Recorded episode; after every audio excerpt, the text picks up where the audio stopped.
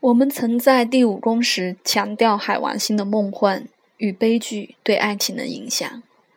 而当海王星在流年进入第七宫时，也会带来类似的效应，而且更进一步的影响我们的伴侣生活与婚姻关系。海王星具有强烈的牺牲特质，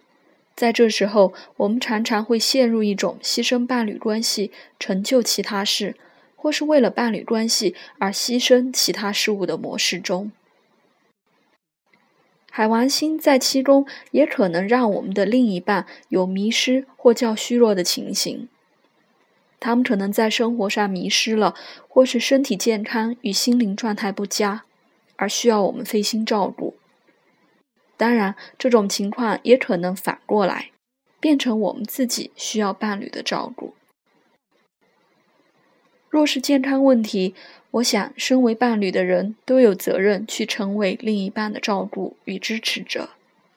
鼓励他们重新建立自己的健康。然而，其他包括心理因素或是毒瘾、酒瘾等等问题，我们能够给予的帮助其实很有限。如同在海王星进入第一宫时讨论过，心理治疗师提过的被害者、加害者与救援者的戏剧三角。当海王星出现在命盘中重要宫位，特别与人际关系有关的宫位时，我们都要小心，避免陷入这一层危机中。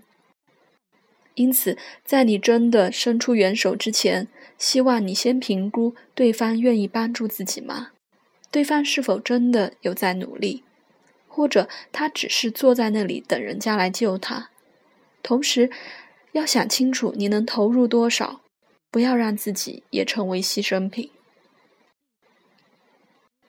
同时，要提醒你一点：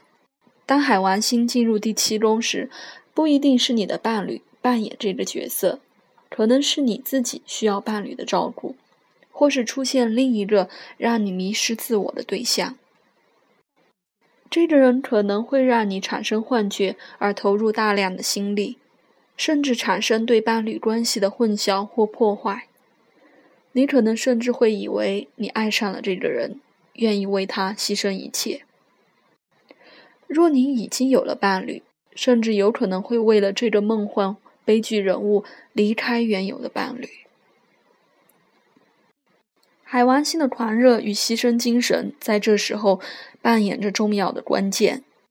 特别当我们发现身边需要帮助的人不是原本的伴侣的同时，更需要小心。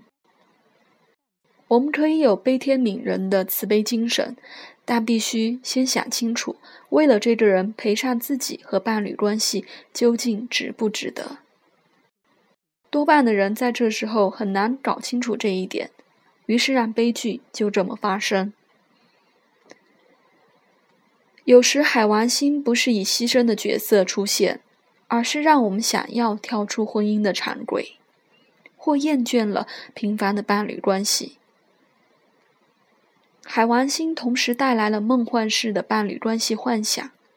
这时候就会启动海王星的狂热追求。有的人可能会主动的让伴侣关系变得更梦幻。如果运气好，可以遇到一个愿意这样呼应的伴侣，倒也可以带来一段浪漫的时期。但如果已经厌倦了这段伴侣关系，也可能会去追求另一段关系。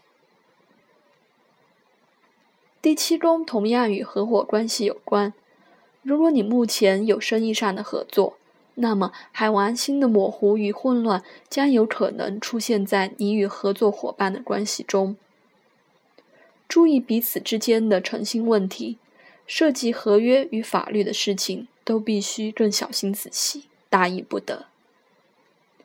若能够请专业人士谨慎的评估每一份合约的条文，就能够避开在这时候容易带来的法律与诈欺问题。